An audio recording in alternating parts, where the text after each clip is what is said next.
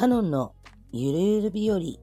はい、こんばんは、カノンでございます。あ久しぶりの配信なんですけども、えっ、と、皆さん、ゆるっとね、お過ごしでしょうか？いやいやいやいやいやいやいや、えっ、とね、実に多分10日ぶりぐらい、本当はね、この、ゆるゆる日和は週2回の配信のつもりでやってたんですけど、ライブしたやつもとりあえず音声編集とかをしていて、っていう理由が一つあって、前もこれ言ったんですけど、実はですね、このゆるゆる日和っていうこのチャンネルが、あの、ポッドキャストっていうところに、まあ、上がってまして、で、そのポッドキャストって結構クオリティが高いんですよね。で、ポッドキャストってじゃあなんやねんって話ですけど、平たく言えばインターネットラジオです。あの、わかりやすく言うとね、インターネットラジオって言ってなんじゃらほいって話なんですけど、わかりやすく言うとね、YouTube とか、あの、まあ、みんなね、よく見てる、あれのラジ音声だけのものっていう感覚で捉えてもらったらいいんですが、そのポッドキャストっていうものに上げているので、結構、その広く、これを後で、まあ、バックナンバー的に聞くことができます。なので、その、配信において関係がないようなところは、とりあえず、削除して、それで、まあ、まあ、コラボとかね、そのまんま入っちゃってるんですけど、もうご挨拶とかね、そういったものは後から、あのーここで私の方で、えーポッドキャスト的にその OK かどうかっていうところを、えー聞き直して、えー編集をしているものが溜まってたりとかしてて、本当に大変なんですよ。いやいや、もう、なんやねんって話なんですけどね。はい。でですね、最近何やってたの？っていう、ね、しばらく配信しないから、もしかしたら、あの、かのんちゃん死んでた？とか、まあ一応、その私、なまあね、友達とかとこうあんまり連絡とか取る方じゃないんですけど、昔よく取ってたんだけどね。だけどね、まあ、生存確認の意味もあって、今回ちょっと、明日休みっていうこともあってね、久しぶりに開いてみましたね。最近別にその夜中に配信することが多いんですけど、なんで夜中に配信しとんねんって話じゃないですか。時間合わないですよとかよく言われる理由が一個だけあるんですけど、えっと、実はですね、あの、最初の自己紹介の時に、私がその、えー自分の主人のことを話したんですけど、私の主人っていうのが、とある会社の、まあ皆さん誰でも知ってる大手のね、会社の配送ドライバーをやってまして、で、その主人が出勤していくのが真夜中の1時半ぐらいなんですよ。で、一緒に、えー旦那さんが起きて、一緒にいる時とかは、基本配信はしないでって言われてるんです。ただ、その、自分がね、自分っていうのはその旦那さんが寝る、寝てしまったとか、それとか仕事に今行っていいないとか、そういう時に時間ができて、えー、明日その翌日の仕事とかに影響が出ないんだったらいいよっていう約束なんですよ。で、ということはですよ、夜中に行くわけですから夜中しか配信ができないんですね。まああの、普通にね、横にいる時に配信するって聞きたいし、みたいな感じで、その、言ってくれることもあるので、なまあ、その、一緒に配信することもあるし、まあでもね、旦那さんがじーっと横で聞いてるところで配信っていうのは、なかなかね、どうしてっていう感じで、その、前のそのね、LINE ライブにいた時は顔出しとかでアニバーサリー配信っていうのをやってたんですけど、まあ、新しくこっちに来たので、今年のね、11月の配信とか、それでね、アニバーサリーでもやれたらなと思ってます。もう音声にはなるんですけどね。あの、あまり、こう、喋りが得意な旦那さんじゃないんでね、私がメインで喋っていくと思うんですけど。で、本当はね、あの、ちょっと皆さんに言っとかなきゃいけなかったのが、3.11の時に、その、東日本大震災の件でね、ちょっと配信をしようと思ってたんです、本当は。でもね、あの、それどころじゃなくて、もうちょっとね、私何してたかっていうと、配信したかったんですよ。したかったんだけど、うん、すっごく疲れてました。はい。っていうのが、あの、実は5日ぐらいから私、アルバイト行っておりまして、はい。でですね、あれ、まあ、とあるコンビニなんですけどね、ものすごく有名なコンビニの、まあ、近所にあって、そこでアルバイトを始めてですね。で、いろいろとその、初めてじゃなくて、そもそも、そこでね、やってた経験もあったので、まあ、昔からその、いろんなね、システムとかもだいぶ変わってますから、状況とか、覚えることがたくさんあって、それプラスの占いとかね、そういうのもあって、ほんでもう疲れ果ててたっていうのがまあ本音です。だから編集も何もできない、あ、こっちのこともやらなきゃ、あれもやらなきゃ、これもやらなきゃって思ってるんだけど、全然できなくて、もう帰ってきたらバタン級。で、一応ね、日曜日が午前中なんですよ。日曜日が朝9時から昼の1時、13時までやって、で、木曜と土曜が昼の1時から夕方の17時までやるっていう、そういう時間帯でやってるんで、もうね、やっぱしょ、その間私ほんと動いてなくて結構太っちゃってたし、体も効かなくなってたし、マジかよって感じで、以前やってた時の方がまだ3社か3社か動きたのに、なんか、いろいろとこう運動不足がたたってしまってたんですよね。でもね、私、2キロか3キロ落ちたよ、コンビニ行って。コンビニはね、必ず2人いるじゃないですか。あれってね、1人でやることがまずないんです。いろんな理由があって、必ずペアを、最低でも2人でペアを組んでやらなきゃいけないっていう、まあ、決まりがあって、なので2人いるんですよね、絶対。まあ、その奥に引っ込んで、1人の時はね、ぜあのー、1人がまあ、レジとか店内にいて、もう一人がバックヤードでなんかしてるとか、まあ、例えば、そのフライヤーでなんか揚げてるとか、ちょっと大キッチンの方にね、引っ込んでなんかやってるんで、一人に見えるんですけど、えっ、ー、と、お店の中には必ず誰かいます。で、二人の時も、お店に一人、レジのね、店内の中に一人いるからって言って、その人一人だけではない、実はないんですよね。二人必ずいることになってます。たまにね、一人だけのコンビニとかもあるんですけど、あんまりね、置かないよね。二人いないといけない。で、理由がね、一つがもう大きい理由が防犯上です。一人だとやっぱりちょっと夜中とかね、危なかったりするっていうことと、あとやっぱりその、私が聞いたのは防犯上っていうことでしたね。一人でいると。で、あと、そのいろんな意味でね、店員の防犯とか。だから一人だとやっぱレジのお金とか取っちゃったりとかね、そういうこともあるし。であとはやっぱ外からいろ、どんなお客さん来るかわかんないっていうことで。で、あとやっぱね、やることが多いんですよ、コンビニってね。で、あ、あのー、実はその LINE ライブ時代の自分のその仲、お仲間さんがいるんですけど、その方がでとね、ちょっと久しぶりに LINE をしてたんですね。そしたら、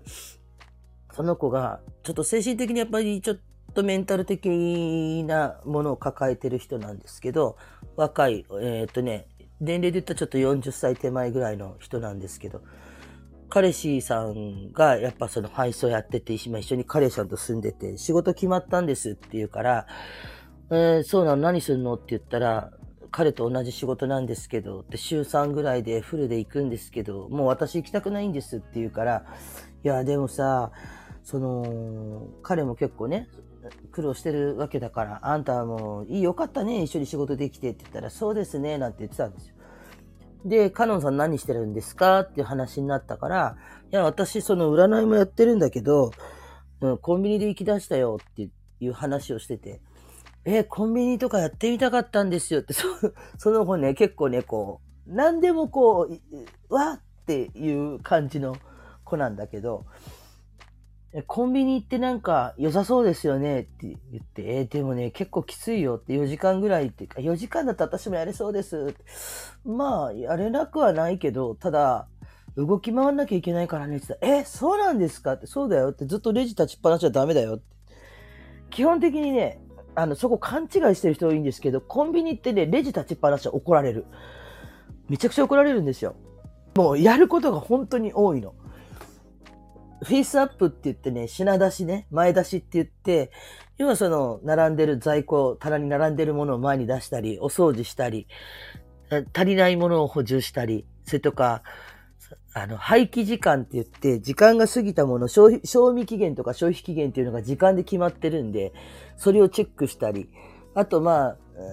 もうほんと補充と、なんだろう、品出し。で、バトンみたいな感じなんですね、コンビニの勤務形態って。要するに会社とか行けば、例えばその日一日自分の仕事っていうのが決まってて、それがルーティンみたいになってるじゃないですか。だから、多分その、朝9時行って、まあ、18時で終われば、それで1日完結っていう感じなんだけど、コンビニの場合はそうじゃなくて、朝の勤務ですよね。で、だから朝っていうのが私が入ってる9時、13時なんですけど、そこからが昼勤です。13時、17時が昼勤。で、えー、っと、17日、22時が、えー、夜勤かな？えー、っと、夕勤か。夕勤で、で、22時から、えっ、と、9時から私がね、前やってた時は夜の9時から、えっ、と、夜中の1時までやってたんですけど、それが準夜勤って言います。で、その1時から、あの、6時ぐらいまでの間が夜勤です。っていうふうに、まあ、細かく分けてて、その勤務帯勤務帯で投資で入ってる人は別なんですけど、その区切り区切りで、繋いでいく仕事をしないといけないんですよ。結局、朝の人ができなかったことは、昼に回ってくる。昼でできなかったことは夜勤に回るみたいな。だから私が以前、その、千葉いた時に、やっぱり準夜勤って言って夜の9時から夜中の1時までコンビニでやってた時は、その、夕勤とか夜勤とか、その、それまでの時間帯の人たちが やったことの後片付けばっかやってました。洗い物とかね、フライヤーって言って揚げ物とかそういうのは全部もう電源切っちゃって、その時間帯は売らなくていいんで、比較的売るものが限られてくるから楽なんだけど、ただ、その、補充と早朝に来る、まあ、一回こう、一便って言って、商品がわっと入ってくるんで、そのための、その前の廃棄と、それと補充をまずしておかないといけないんですね。朝の人が入ってくるための。早朝の人がね、入ってくるための補充をして、そしてその後フェイスアップつって前出しをして、これがない、あれがない。で、その、だから本当に繋いでいくんですよ。だからそいつらのために自分たちやって、有金の処理をやってっていうのが基本的にはお仕事でございます。はい。大変なんですよ。だからね、そういうことを話すと、えー、私やっぱり無理ですって言われて、そんなに動き回るんですか？って動いて回ってるよって。だからね、多分私、まだ1ヶ月経ってないんですけど、週3日とはいえ結構そもそも経験者として扱われてるので、まあでも研修中ではあるんですけど、研修中、その店では研修中ですよね。だってシステムがもう変わってるもん。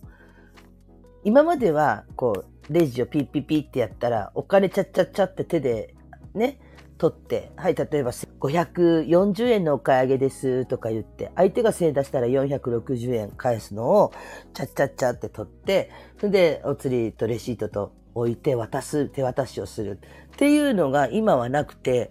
お客さんの方でお金を入れて、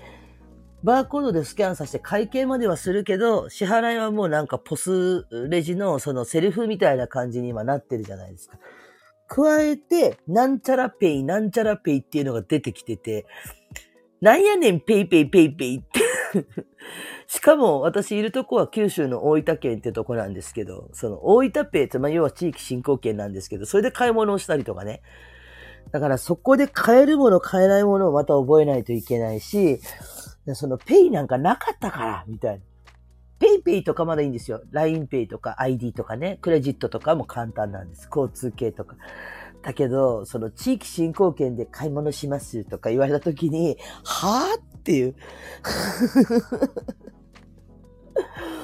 わからんわからん。もう、メモを取ってるんですけど、メモがいっぱいになって、こんなこともやってるんだ、ひーって。で、今はほらデジタルでも払えるから、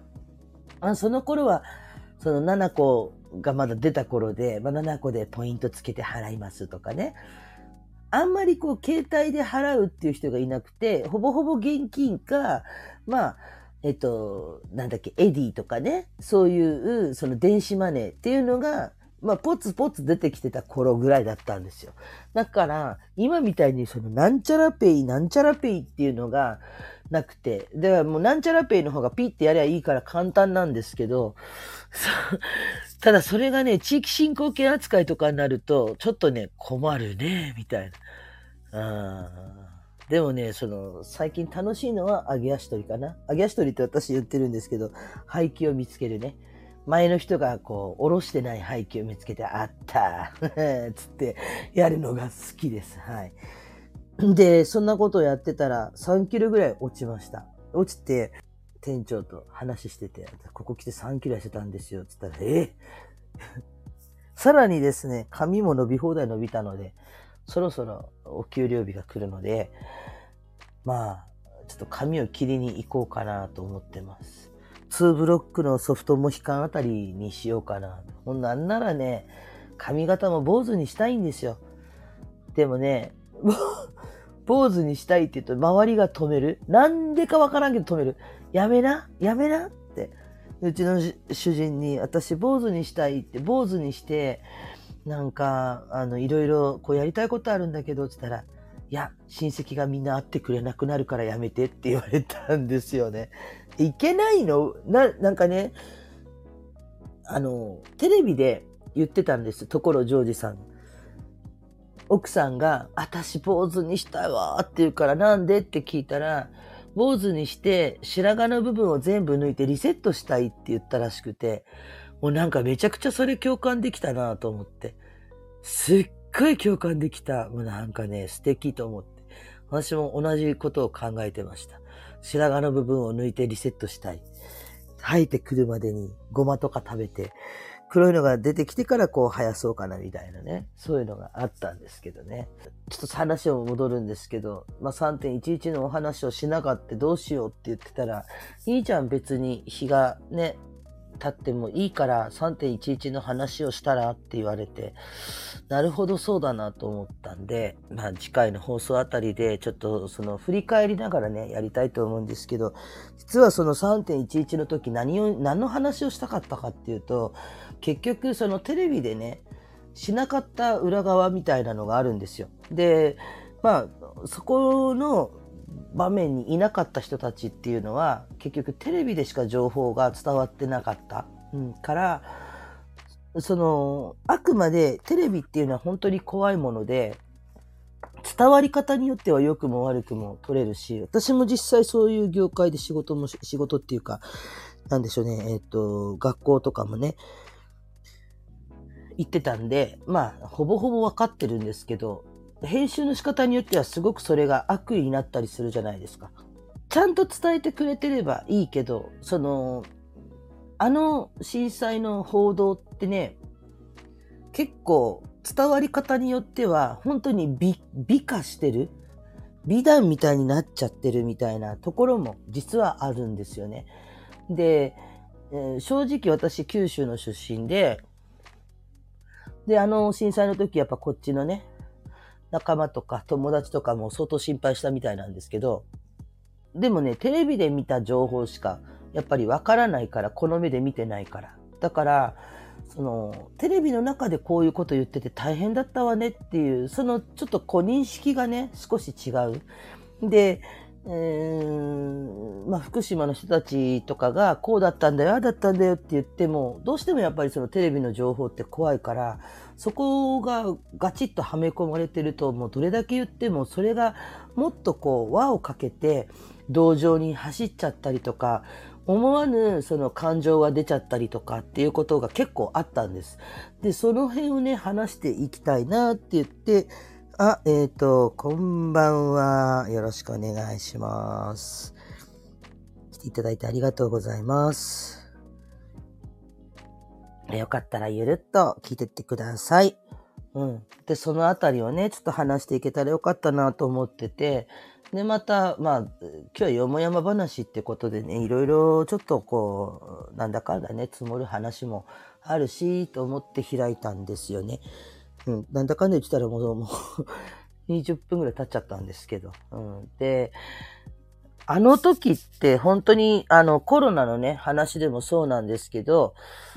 本当ね、テレビって怖いのが、もうその伝え方によってはどれだけでもカットとかもこの放送もそうなんだけど、編集っていうのが、編集する人の思惑っていうのがあるので、やっぱその編集した人の、なんていうか心とかそういうのってね、やっぱり報道に出るんですよ。編集にね。で、悪く書き立てて、そこら辺をこう話題にしようと思うと、どうしてもみんなが飛びつきそうなところをやっぱ重点して編集したりとかするので、例えば自分のこのライブも音声編集するんですけど、さっき言ったみたいにそのポッドキャストに上がってるからっていうところで編集をするとしたら、私の場合はこう聞いてて、まあ雑音にならない部分、だからただ咳払いしたとか、そういうちょっと猫がニャーニャーニャーニャー泣いてて、途中ね、ガバーッと間が空いちゃったような部分とかはカットするんですけど、基本的には、えっ、ー、と、喋ったこととか、その余計な、あの、なんていうか、ここだけを出せばいいだろうとか、そういういらん、うん、偏見とかそういったものは入れてません。もともとその自分が話してきたことは原則入れてて、ただそこにちょっとノイズ的な余計な雑音だったり余計な間だったりっていうのを削っているっていう、それだけの話なんですね。なので、なんだけども、あの、そうじゃなくて、その編集する人の気持ちとか、ここだけとか、そういうのがあると、見方がやっぱり人って面白いもんで、そう変わってしまうっていうとこですね。だからね、そこら辺をこう伝えていかないと、あれって結構ずっと長いことあの言われてるじゃないですか。もう3.11の話にしても、結局、なんだろう。もうあれから12年、2023年なので12年経つわけですよね。日航機にしたってもう30何年経つわけじゃないですか。そうですね。日航機ももう40年近く経つでしょ。だけど、なんでそんな風にこう風化させちゃいけないっていう風に言われてるものって、周りからしてわからない人からすると、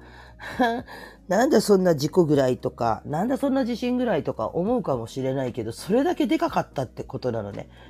それだけ大き大きくて、それだけやっぱり衝撃的で、それだけやっぱりその深かったってことなんですよ。で、その実際自分があの2011年の震災の後に見たものっていうのは、テレビの中で本当に言ってなかったことを、に触れてきて、で、やっぱり、その、福島の人間の人たちほどではないんだけど、私は私だってやっぱ戦ってた部分ってあって、で、えー、一緒にやっぱ泣いたこともあるし、で、一緒にこう語ったりとかしてきたこともあるし、そこの表情っていうのをリアルタイムで見てたのね。だから、私はたまたまその幸いね、千葉にいて、えー、まあ、全然ね、福島とかその東北の人たちに比べたら、傷の程度で言うと多分かすり傷程度ぐらいだったんだと思うけれども、でもその、じゃあ実際重症だとしたら、その重症を負った人たちっていうのがどうだったのかっていうね、ところ、みんなは気の毒やかわいそうやとか言うんだけど、じゃあ本当に東北の人って私が見たかの目から見てどう思ったのかっていうところとかをやっぱりちょっと知ってほしいんですよね。で、そこら辺から今のそのコロナとかそういうところも考えていってもらいたい、もらえればな。まあ、こんなところでね、そういうことをガチャガチャ言って、それが実際にどれだけ伝わっていくかわからないけど、でも、風評被害とか、本当そういうものって怖いんですよ。本当に怖い。もう、あの、すごかったもんね。福島のあの原発の時ね。うん。っていうのを3.11の時にこうずっと話してきたんですけどね。だから、そういうことをこうなかなか言っちゃいけないって思うじゃないですか。自分らも外側から見てる人ってそういうことってこう当たっちゃいけないし、言っちゃいけない。ね、それを言うことが傷になるかもしれない。でもそれがみんながみんなそうじゃないんだけど、少なくともあの3.11の時、自分がああの見てきた福島の人たちっていうのは、むしろどんどん話してくれたんですよね。その時の様子とか、家がどう、今こういう状態でとか、話してくれて、で、逆になんか元気づけられてしまった、こっちが、みたいな。で、そこに来て、そういう風評被害とかすでにあったから、その、の風評被害を立ててる奴ら、外側から見て石を投げつけようとしてる奴らに対して腹を立てていた。だから、じゃあ見えないところで自分たちが何とかしないといけないね、これって言って、その小さいながら本当に微力だったんだけど戦ったっていう、まあ話があるんですよ。で、まあちょっとね、長くなるんで、今回はね。まあ本当にこの話はまたこう、きちんと時間をとってやりたいんですけど、ほんとね、あの時は忘れないですね。あの出来事、あの出来事っていうか、その、もちろんその東日本のあの日のことも忘れない。あの時自分が何をしていて、どんな状況であの震災に遭遇したかっていうこともそうなんですけど、もうそこからその福島の人たちと触れ合った時間っていうのは多分人生の中で一番貴重で、多分一生忘れないと思う、私は。話してきたことも多分一問一個覚えてますよ、まだ今でも。びっくりしたもん。よくあんな風評被害を出したね、あんたたちって思って、その場で言ってやりたかったし、その場でなんかこう、未だにやっぱりね、思い出すとやっぱり泣けてくるし、この人たちが求めていたものって何だろうっていうことをすごい考えさせられたね。うん。で、えー、っと、まあ、ちらっとね、触り程度ですけど話をすると、要はその福島がね、原発、あれ一番問題になったのは津波もそうなんですけど、何が一番問題だったかっていうと原発だったじゃないですか。その原発から出た放射能がどうのこうのっていうことで、結局そこの原発付近に住んでる人たちが避難してきたりとか、まあ、津波の影響もあるんですけど、そういうことで、まあ来てあちこち地方にね、逃げてきたんですね。で、私は当時その千葉県の君津っていうところに行って、君津っていうのはまあし、まあ、当時新日鉄があったんですけど、その、この団地にいたんです。で、住んでたんですけど、その団地も、この避難の人たちの受け入れをまあしたしてて、で、福島の人たちがやってきて、で、まあ親睦会とかいろいろとあったんですよ。そのあたりのことはまたおいおい話しますけど、だからその親睦会とかがあって、じゃあ、そういろいろとやっぱこっちもいろんなことがあったからって言って受け入れをして、で、行くんですけど、ちょうどね、その頃に私、とあるサークルで活動してた時があったんです。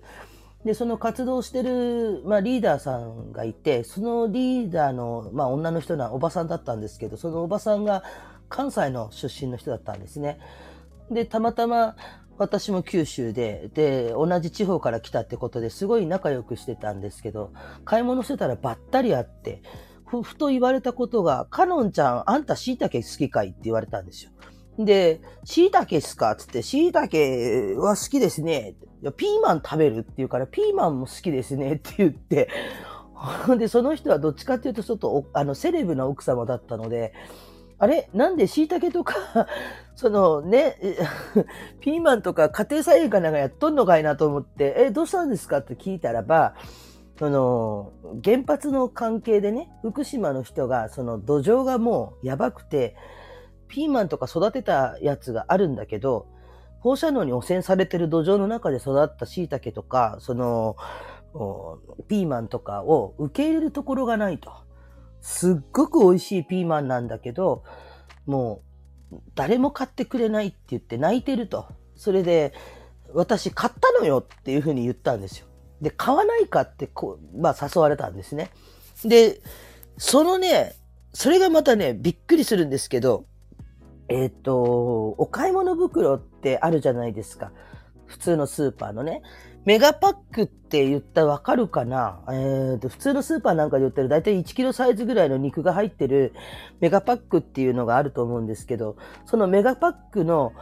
が入るぐらいの大きいビニール袋ってあるでしょ？そのレジやってお買い物をこう袋詰めするときにお肉なんかを小分けして入れる透明のビニール袋があるんですけど、それをメガパックサイズが普通に入ってもちょっと余裕が出るぐらいのちょっと大きめのビニール袋。それに、もう救急にパンパンにこれでもかぐらい詰めて500円って言うんですよ。え？言って、え、ちょ、詰め放題詰めて500円って感じですかって、そうやって言われて、食べるって言うから、え、それピーマンだけですかって言ったら、いろいろ野菜あるんだけど、ちょっと私、今のところはその椎茸とピーマンだけあるから、買わないって言われて。ほんで、注文しました、私も食べたんです。まあね、美味しかった美味しかった。あの、ピーマンとね、椎茸、本当に甘くて、ピーマンも甘かったし、で、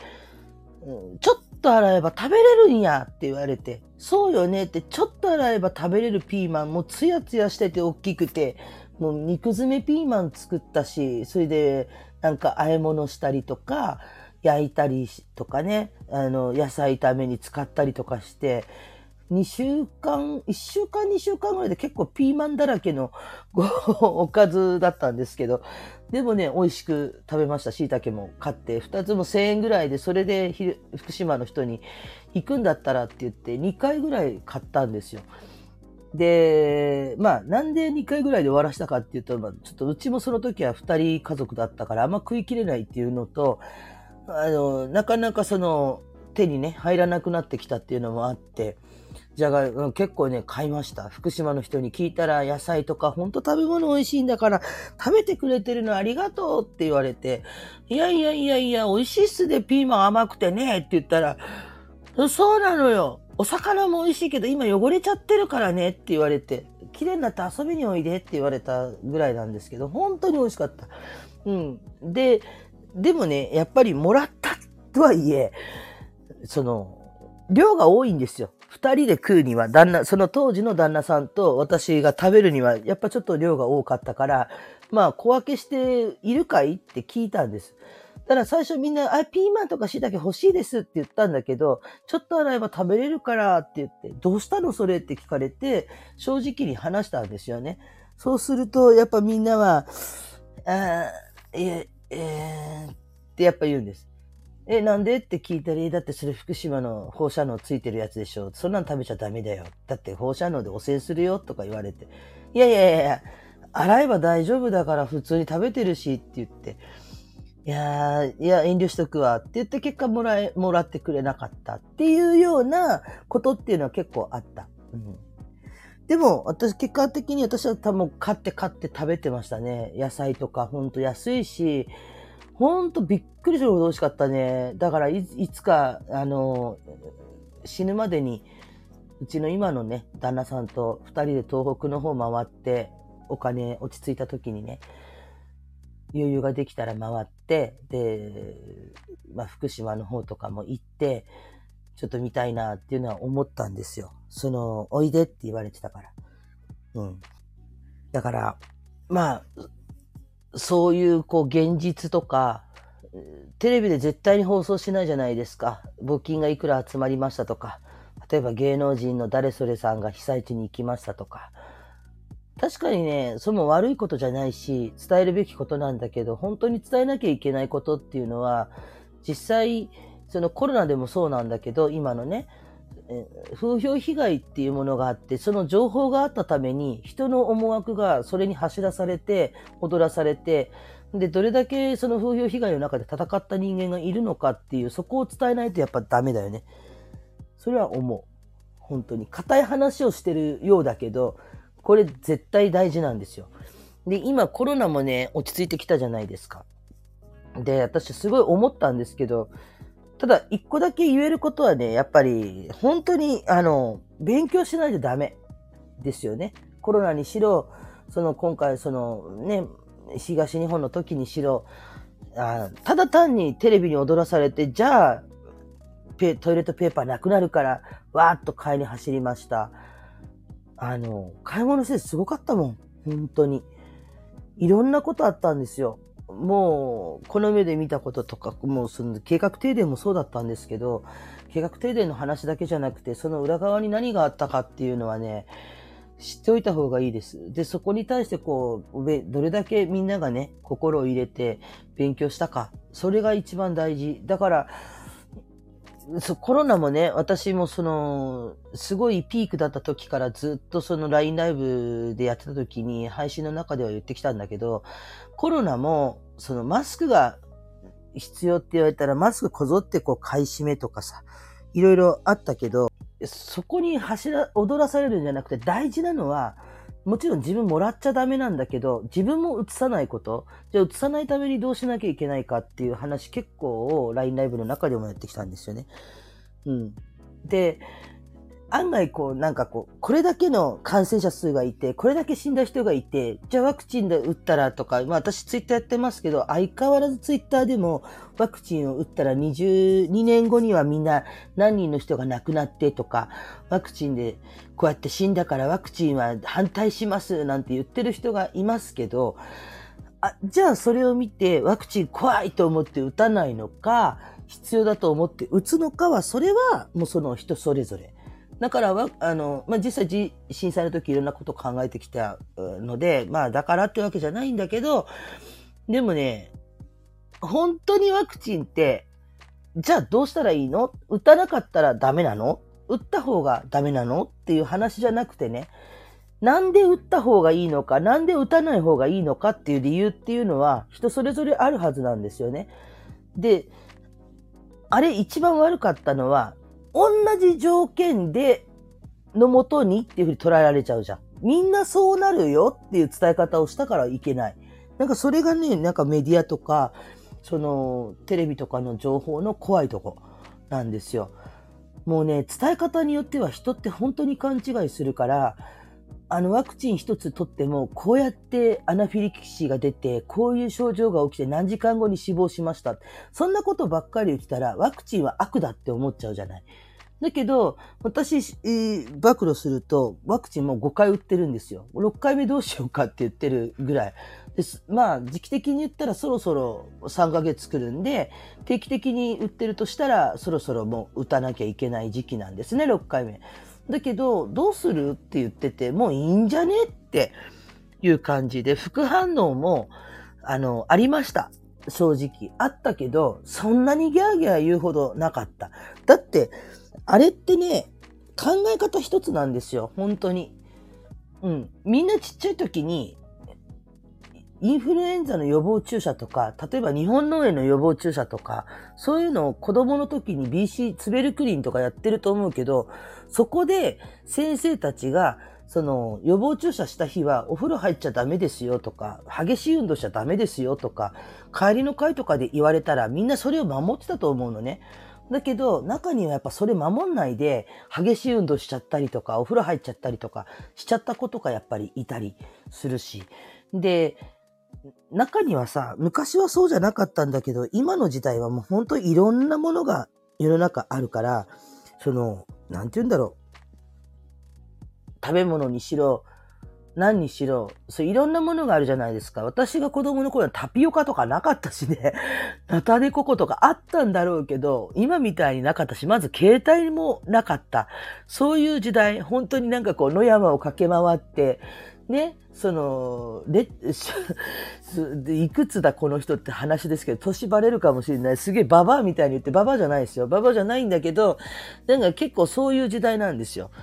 あの、まあ年代的に言うとね、イカ天世代です。イカ天世代です。イカ天がもうリアル世代。バンドブームのもうリアル世代。その頃の年代です。なんだけど、私たちがちょうど二十歳ぐらいの時に平成になったぐらいだから、わかりますよね。二十歳で平成になりましたって言ったら、あ、この人こういういくつぐらいね、みたいな。大体今のでパッと聞いた人はわかると思うんですけど、そういう年代年代なんですよね。ということは、自分らが子供の時ってまだファミコンとかもなくて、だって私がファミコン見たのなんて中学校3年生とかそんくらいだよ。CD とかってなんで、まだカセットテープとか、その時代ってか、今聞いてる子、カセットテープって何ですかとか言ってるけど、そその世代ですよ。で、その頃なんてさ、やっぱり、あの、なんか、注射とか打っても、比較的、その死にましたとかいう子ってあんま聞かなかったのね。だし、やっぱりその好き嫌いとかはあっても、基本的にはみんなその昔じゃないんですけど、やっぱちょっと今とは全然違う。じゃあ今の子たちがひ弱なのかっていうとそうじゃないんだけど、それだけやっぱり発達してきていろんなものが出てきちゃうと、必要悪っていうものが出てきちゃうから、そこにこう、ブラ、ブラブラブラブラ、ブレさせられてる世の中になっちゃったっていう感じなんですよ。でもだからこそ勉強してないと振られてしまうわけで、うん。だからね、その、ワクチンの、もう私らは普通に打ったんですよね。で、その、最初に打つ時に、まあ、震災の話からワクチンになってますけど、まあ、震災の話はね、後々するんでね。のワクチンをね、打つときに、実はね、主人と二人、今のね、主人と二人で相談してるんです。っていうのが、やっぱりそのテレビですごい、わーって放送されてたじゃないですか。で、私自身はワクチンを打つつもりだったんですよ、最初から。なんでかっていうと、自分の仕事は占い師なので、その、不特定多数の人と接触するじゃないですか。無症状でコロナをもらった場合、自分がコロナになってしまうし、自分がもしかしたら無症状コロナになって巻く可能性がある。で、私はその特に今まで何ら体に異常もないし、で、ワクチンも打ってきたし、そのインフルエンザとか流行った、非常に流行った時は、やっぱその仕事の関係上、予防接種もしに行ってるし、っていう絡みもあったから、まあ、打っても大丈夫だろうねっていう。で、まあ、せっかく接種券も来たし、まあ、打っといた方がいろいろと分かりもいいのかな、どんな感じなのかなっていうのがあったんですよ。で、インフルエンザはもう分かってるんだけど、コロナっていうのがやっぱそれだけリスクが高いっていうのもあったから、だから、やっぱちょっと念のためにやっといた方がいいのかなっていう考えがあったんですけど、話し合いに至った理由っていうのが、その私の旦那さんなんですよね。が、えっ、と、小児喘息を持っていて、基礎疾患が実はある人なんです。なので、えっと、コロナになっちゃうと、結局志村けんさんですよね、亡くなったね。あの人みたいにやっぱり重症化するんじゃなかろうかっていう怖さがあった。で、じゃあ、打たないっていう選択をしてもよかったんだけど、そうするとうちの主人も配送ドライバーでコンビニとかいろんなことところに行ってるわけで、そこでその出入りしてる人たち、で、その時にコロナでこう消毒してるのしてないのっていう、いう情報がどんどん出てくると、そこの店舗にどんだけ行ったか濃厚接触者になったかとか、そういうことが出てくるじゃないですか。それだけで終わればいいんですけど、うちの主人の場合は喘息があったために、その重症化する恐れがあったんですね。で、それは怖いねと。で、やっぱりその、どうすると、副反応を取るか重症化を取るかどっちがいいかって言われたんですけど、一か八かで、打って、まあ、その、重症化するのを防げるんだったらそっちの方がいいよねと。で、副反応が出たとしても、国が責任を取るとしたら、取ってもらえばいいよねと。うん。っていうことで、まあ、打つ方を選択したわけです。で、意外とその副反応声とか言っても万端に準備したんですけど、まあそこまでなかったかなっていう、二人ね。まあ、えー、私と主人とね、えー、コロナのワクチンは、えっ、と、ファイザーと、もう一個ありましたよね。なんだっけだ。えっ、と、忘れました。ファイザーと、もう一個の方ですね。ファイザーじゃ、えっ、と、ほぼほぼファイザーで通したんですけど、一回だけ混合接種してるんですよ。3回目だけね。で、その3回目の混合接種した時だけ、私副反応が出ましたね。やばかったです。一週間近くね、ぶっ倒れてました。私。もう、ほんと。で、電話したんですよ。そしたら、あと2、3日様子見ていただいてやばかったらちょっと来てくださいって言って、それで取れなかったら、まあ、電話して、うん、もう隔離っていう感じだったんですけど、うまいことその2日ぐらい出てたら治ったんでね。まあよかったんですけど、そうなんですよね。だから、それでも死ぬっていう感覚じゃなくて、あ、これは体が戦ってるんだっていう認識があったので、それでもやっぱり4回目、5回目っていうのは打ちました。打ってれば打つほど抗体ができるんだったら、重症化は防げるので、重症化を防げるっていうことは結局、うちの旦那さんの基礎疾患があったとしても、まあなんとか、ちょっと重くなったとしても、そこまでひどくはならないだろうっていう予測です。だけど、世の中って、その、ワクチンを打った人が打ってない人に対してなんで打たないんですか？打った方がいいっすよみたいに、やっぱりこう、ね、悪だみたいに言っちゃったりするとこってあるじゃないですか。それはね、良くない。打たない人は打たない人のポリシーがあったり、打てない、打ちたくても打てない人もいるし、っていうね、一番いけないのは、やっぱその情報に惑わされて、えー、みんなが悪いって言ってるから、なんか悪そうとか、そういう感覚も何にも分かってないで、ただ単にこう、決めちゃったっていうのが一番良くない。だからそういう人にはちゃんとこう勉強しなさいねっていうのは言うんです。基本的に言ったコロナもその言い方を変えると風邪の一つであって、新種の風邪、だからインフルエンザみたいなものなんですけど、うーと、まあ、ウイルスがあって、その、まあ、ウイルスっていうのはもちろん病気にはあるんですけど、そのウイルスの変形したもの、最新型のこれまでなかったものだったから、今までインフルエンザとか、その予防接種してきても、そのワクチンとか薬がなかったために、やっぱり防ぎようがなかった。ほんで、みんなやっぱりその、あたら、見たり聞いたりしたものがなかった。ったから結局過剰になっちゃった。で、もちろん今はこれだけの情報が走るわけですから、いろんなことを言う人が出てくるわけですよね。だから、そこでこう惑わされて、マスクの買い占めとか、消毒とかね、もうひどかったもんね。あの、消毒したのに、あれだけ消毒したのに、コロナになったんですよって言ってる人もいて、そらそうだろうよって言ったことがあって、あのー、私たちなんてそんなに猫2匹いてね、うちにゃんこが2匹いるんですよ。にゃんこ2匹いて、1匹のにゃんこなんて外出たがってベランダとか出て、ふーんとかやってますけど、で、うちなんて別にうがいもしてない。まあ、うがいぐらいはちょこちょこっとしますけど、そんな念入りにね、うがいもしてない。何も変わってない、生活状態。何も変えてないです。うん。もう別に普通に掃除して、普通に洗濯して、普通になんかね、やって、マスクもしなきゃいけないからしてるけど、しなくてよければ外してるしっていう感覚で、にゃんこ触って、まあ手だけ洗ってっていう状態で、うん、それでもコロナにかかったことは一回もないです。ワクチン打ったからじゃないですよ、これ。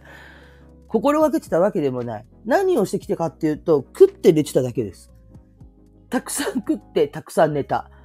休みたい時に休んだ。そんだけです。基本的に人、人間は面白いから、体って本当に面白いから、たく、ちゃんと食べてちゃんと寝てれば、免疫とかその抗体って割とね、こう無敵みたいな感じになるんですよ。やっぱ血管は出るけどね。それだけですよ。だからもうちゃんとご飯を作って、私が作ってね、たまにあの食べたいもの食べに行ったりとかもしましたけど、でも食べたいものを食べたい時に食べてて、しっかりね。食べて、じゃあ寝よっかってカーって寝てたら、やっぱりコロナにはならなかったね。で、そこに、まあ、あの、ワクチンをプラスしてたので、この緩和されて、だいぶ今はね、緩和されてきたんですけど、うん、一回もならなかったです。睡眠は大事よね。そう、寝るのは大事ですよ。大事、本当に。しっかり寝たらね、その分、やっぱり、えー、抗体ってできるから、ちゃんとね、睡眠とご飯。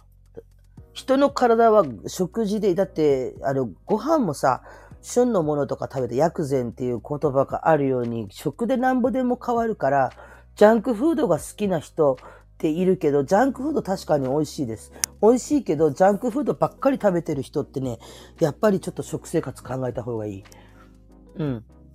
外食しに行くにしてもなんかこう、こういうやつを食べてますって言ってますけど、それでじゃあ100%防げてるかっていうとそうじゃない。一番いいのは本当は手作りなんですね。食材とか野菜とかをちゃんと取って、ほいで、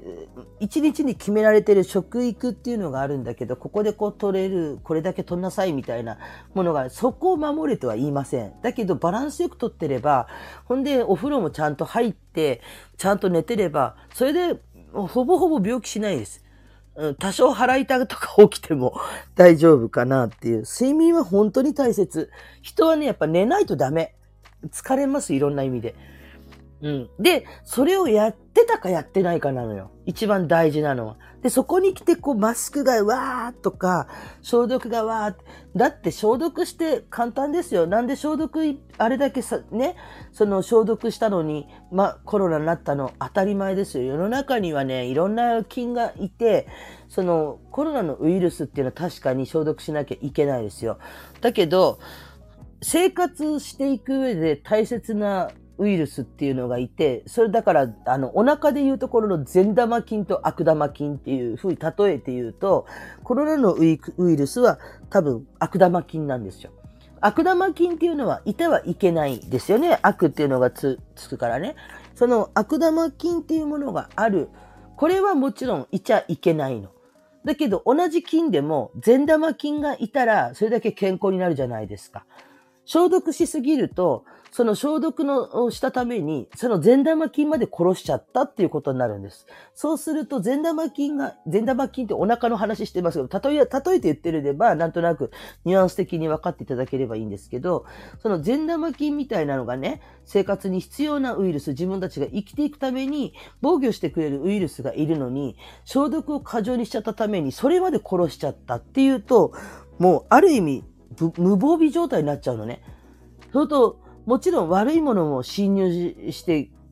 きやすくなるし、違うものが来ちゃった時、守りようがないんですよ。そ、私らさ、なんもない無菌状態ではないので、ある意味、あの、大切な必要な菌もあるわけね。でもそれも殺しちゃったら無防備じゃんね。だから無防備なところにひょろっとなんか外に出たら違うものが入ってきちゃった時って守りようがないので、もう体壊し当たり前ですよね。ということは、その中にコロナの人と接触したらいくら自分が消毒してるからって言っても、守ってくれる菌までいないわけだから、防御できるわけがないんです。だからコロナになるの。あと、ブレイクする、注射っていうのもよく言われましたけど、ブレイクスルー注射っていうのは、要は、あの、ブレイクスルーっていうのもぶっ壊れる、なんだけど、あの、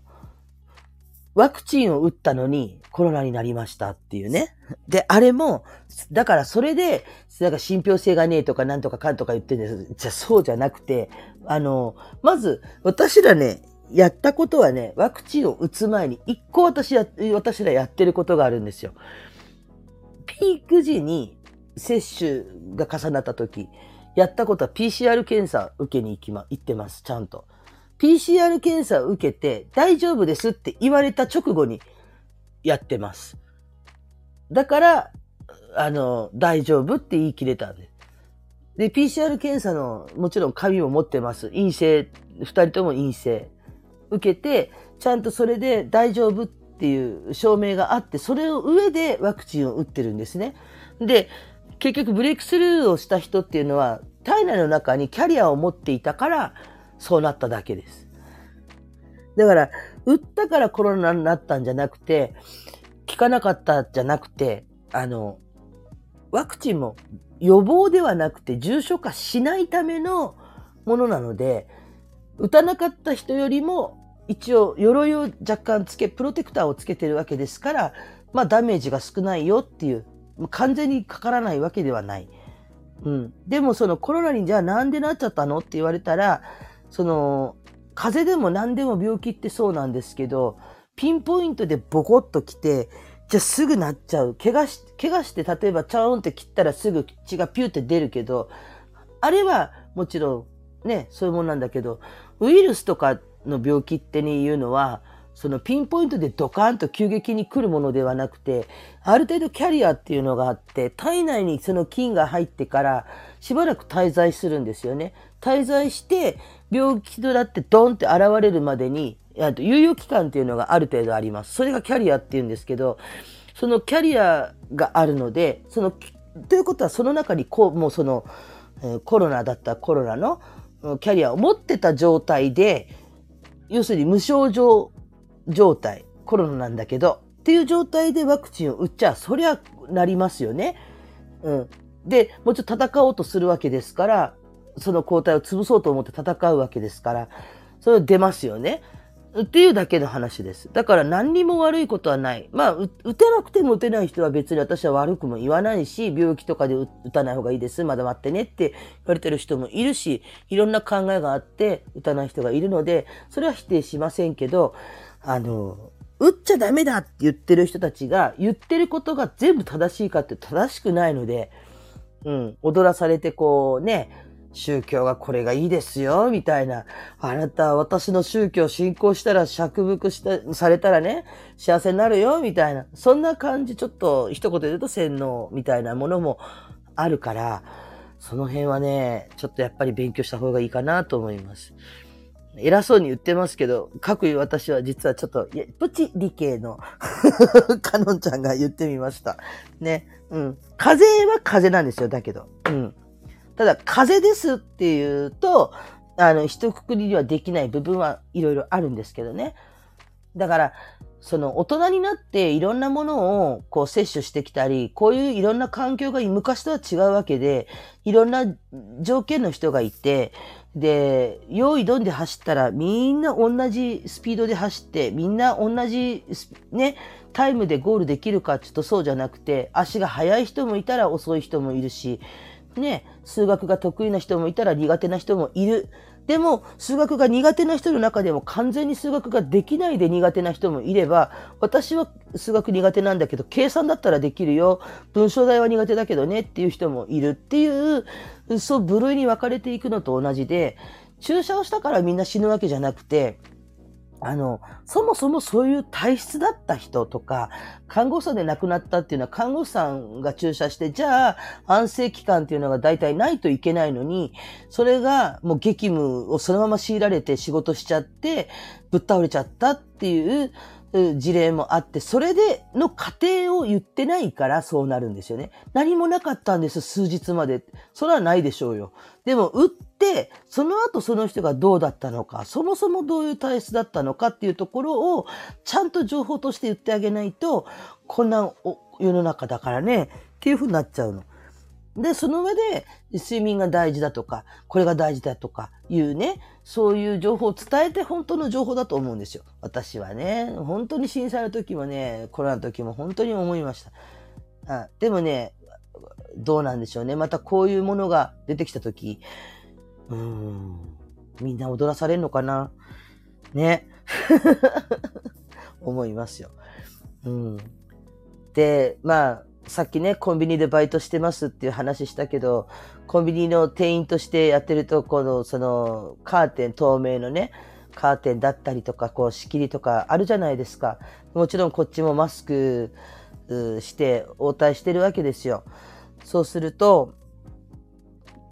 その、マスクもさ、私そもそもさ、そのコロナになる前からこう、マスクをこうファッションみたいにつけて電車に乗る人とか、一年中つけてる人とかいたけど、基本的にあの人なんでずっとマスクしてんのかなって思ってたことがあって、じゃあマスク推奨派かって言われるとできれば外して大派なんです。好きじゃないの。やんなきゃいけないから今やってるけど、でもやんなくていいんだったらとっとと外したいって思ってるタイプなんですよ。で、今だいぶ緩和されたから、じゃあどうなる、どうなんですかね？って言ったら、うん、そこも微妙なんだよねって言って、近隣のそのお店とかだとまだこう、こう通達的にはこういう状況で、まあ店の中では消毒してなんてやってるから、消毒ね、とか、そのマスクとかつけてるんだけど、私たちが外せるのはいつのことやら、ふーっていうふうに店長が言ってまして。でもお客さんはね、でもみんなマスクしてるかっていうと、してない人がやっぱり出てきました。でもね、ほ、それが多分普通だと思うの。もう自分たちの自己責任だよつって最初からパーンってやっちゃった方が、みんな多分ね、勉強したと思うのよ。でもそれをなんかこう、ビャーって伝えちゃったために、やっぱ伝える人の文章力とか、伝える人の思惑とか、うん、そういうのでね、世の中動かされちゃったからね、もう本当にね、あれも悪だなと思う。メディアが多分一番悪いのかなって思ったりする。本当に面白いよ。情報って見てると。だから、世の中さ、ね、そんなことないよ。テレビなんか正しいよ。インターネットの情報が正しいよ。なんて言ってる人に私いつも問うんですけど、じゃあ例えば、あんたが痩せたいと思ってダイエットの本を買いに行きました。本屋さんに。その本屋さんにダイエットの本何冊あるって。それを書いてる人がみんな同じ人かっていうと違うよね。ダイエットの方法もさ、例えば、ツボダイエットとか、ヨガダイエットとか、生姜湯ダイエットとか、いろいろあるじゃないですか。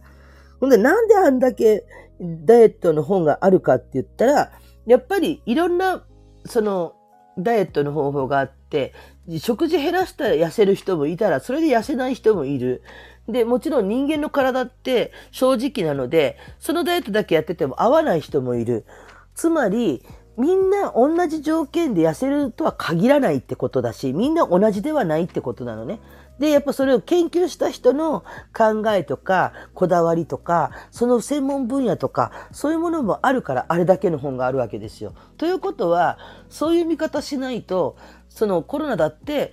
コロ、うんと、ワクチン打つのだって、打ったからといって、みんながみんな100%大丈夫かっていう場合ではない。体質によっては違う人もいるし、打てない人もいる。でも、打てない、打ちたくても打てない人、病気とかでね、打っちゃダメですよって言われても、じゃあ1回目打ってみてどうだったかって言うと、あ、意外といいかもっていう人もいるし、逆にひどくなる可能性もあるし、うん、一応お医者さんがそういうふうに言って、じゃあ打ってごらんって言われたからって大丈夫だったっていう人も逆になんか違う病気になっちゃったっていう人もいろいろいるわけですよ。だから一概に言えないよっていう話。自分の体がどうなのかっていうところをちゃんと考えて、できるんだったら予防しようね。で、大体こう、踊らされてる人に限ってね、してない人が多いんですよ。予防ね。なんていう持論をね、ちょっと夜中の4時頃語ってみました。えーカノン節と言います。これをね、あの、LINE ライブでよく言われたカノン節。カノン講座開催中とか言って言ってたんですけどね。面白おかしい内容も喋りますけど、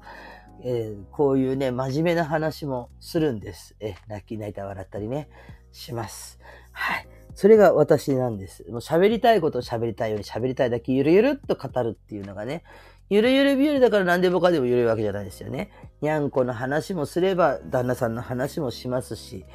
え、あのー、親の、まあ、もういろいろとあって、ちょっと今連絡を取ってない身内の話もするし、私自身の占いのお客さんの話をしたりとか、いろんな話をね、していきたいと思ってます。でもそういう世の中であっていいと思う。うん。思いますね。はい。で、まあね、それを聞いて、あ、カノンさんってこういう人なのね、とかね、思っていただければ嬉しいですね。はい。で、まあね、あの、ちらほら聞こえてきたのは、えっと、ここの、えー、スタイフのこの中で占いやらないんですか？っていうことをちょっと聞かれたことがあるんですけど、そのうちやろうと思います。ただ私、あの、コンビニのバイトまだ慣れてませんので、ちょっと時間が欲しいです。で、えー、基本的に私は占いをするときは、まあ、霊感霊視投資でやるんですけど、えーと、この配信の中でやるときは、そこにもメインは霊感タロットを使います。霊感タロットとか投資とかですね。だから投資半分、霊感タロット半分。まあ、で、オラクルカード半分みたいな。いろんなカードがあるのでね、そういうカードも使ってね、やっていけたらいいなと思ってます。最近 TikTok とか、その YouTube とかにままだにゃんこしか載せてませんけど、あげてます。その中でこう占いのね、結果とかもこう出していけたりしたらな、スタイフの中でもこう、私占ってくださいみたいな感じでね、軽くやれたらいいなとか思ったりもしてますんでね、まだまだまだまだいろいろとな内容でね、こうお伝えしていけることができたらいいなと思ってますのでね、楽しみにしてください。あのテレビ、今ね、ちょっともう4時ですけど、えー、大分、ここは大分県でございます。テレビ今、つけっぱでね、テレビの明かりだけでこれ配信してたんですけど、今、こう、ニュース224っていうのをやってまして、まあ、東京の方で言ったら日テレ系なんですが、それの24、ニュース1日のね、まとめニュースみたいなのやってまして、今ガーシーのこととかやってたんですけど、ほうほうと思いつつ流してみてましたけど、そんな世の中でございます。またね、あの、いろんな話ができて、ひょこっと顔出して、まあ本当ね、本当まあ生存確認で今日は開きましたけど、多分これはね、今日は編集なしで、そのまま公開できたら